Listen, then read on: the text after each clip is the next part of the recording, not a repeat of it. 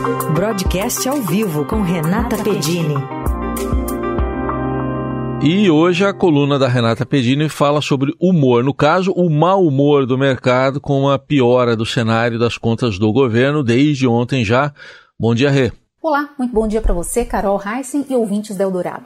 O humor do mercado azedou ontem com o aumento pelo governo da estimativa de rombo nas contas públicas. Foi de 36 bilhões de reais. Isso quer dizer um aumento da estimativa de déficit primário para 2023.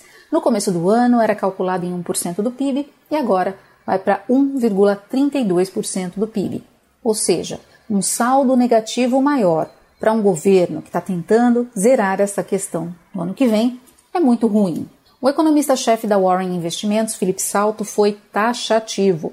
Disse que se trata de um movimento preocupante que torna ainda mais desafiadora a missão de reequilibrar as contas num prazo razoável. Mas o secretário do Tesouro, Rogério Seron, afirmou que, embora o governo tenha enfrentado surpresas negativas neste final de ano, nada muda sobre o compromisso de zerar o déficit em 2024. No mercado, 100% dos profissionais de fundos de investimentos dizem que o governo não vai zerar o saldo negativo e 80% acreditam no relaxamento dessa meta.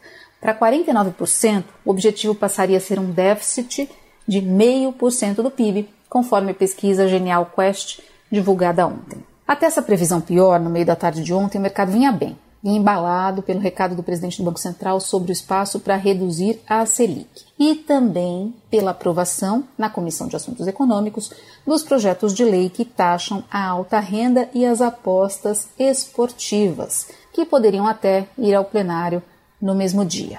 Tudo isso é parte de um pacote de aumento da arrecadação para zerar o déficit primário.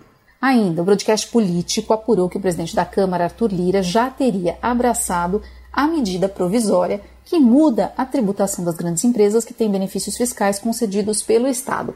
Essa é a grande aposta de Haddad para turbinar as receitas. Mas, sempre tem um mas, a gente lembra aqui para os nossos ouvintes, a votação dos projetos que taxam a alta renda no plenário do Senado deve ficar para a semana que vem. E isso pode acontecer também com a votação de vetos do presidente Lula. Vamos lá. O presidente Lula vetou pontos no projeto do arcabouço, por exemplo. Resumindo, esse veto retirou do projeto um dispositivo e abriu margem para a interpretação de que o governo poderia bloquear menos recursos do PAC, o Programa de Aceleração do Crescimento, e reduzir as emendas parlamentares. Segundo os líderes parlamentares, isso contraria o que foi negociado entre governo e Câmara na tramitação do arcabouço. Eles reclamam do atraso na liberação de emendas e reclamam também da edição de portarias que violam entendimentos da Câmara, como a portaria que obriga o acordo coletivo como requisito para trabalho aos domingos e feriados